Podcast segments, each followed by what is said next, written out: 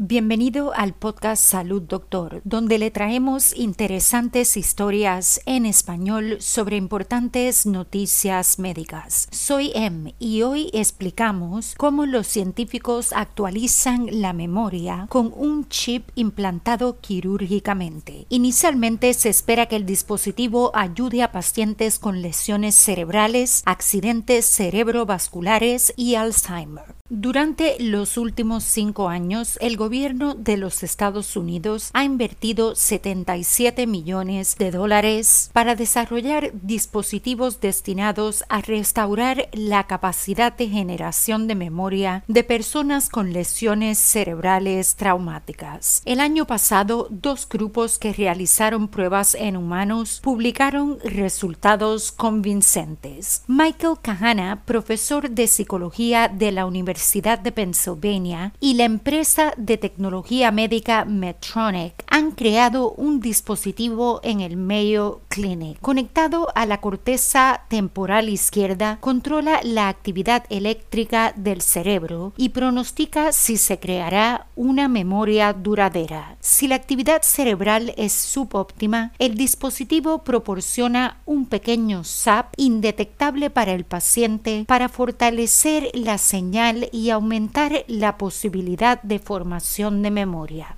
En dos estudios separados, los investigadores encontraron que el prototipo aumentó de manera consistente la memoria del 15% al 18%. El segundo grupo que realiza pruebas en humanos es un equipo del Centro Médico Bautista Wake Forest en Carolina del Norte, con la ayuda de científicos de la Universidad del Sur de California. En un estudio publicado el año pasado, sus pacientes mostraron una mejora de la retención de memoria de hasta un 37%. Para formar memorias, varias neuronas disparan de una manera muy específica, transmitiendo una especie de código. El código es diferente para cada recuerdo y cada individuo, dice Robert Hampson, autor principal del estudio en Wake Forest. Al examinar unas pocas docenas de neuronas en el hipocampo, el área del cerebro responsable de la formación de la memoria, su equipo aprendió a identificar patrones que indican la formación de memoria correcta e incorrecta para cada paciente y a proporcionar códigos precisos cuando cuando el cerebro falla. Ambos grupos han probado sus dispositivos solo en pacientes epilépticos con electrodos ya implantados en sus cerebros para controlar las convulsiones. Los próximos pasos serán la construcción de implantes más pequeños y la aprobación por parte de la Administración de Alimentos y Medicamentos de los Estados Unidos para llevar los dispositivos al mercado. Una startup llamada NIA Therapeutics ya está trabajando para comercializar la tecnología de Kahana. Para preguntas y comentarios sobre historias y sugerencias de temas para el podcast, envíenos un mensaje a hola@salud.doctor. Nos encantaría oír sobre usted. Para emergencias médicas, consulte con su doctor de inmediato. Recuerde, no somos doctores, somos podcasters. Le brindamos interesantes noticias médicas en español. Hasta la próxima y salud doctor.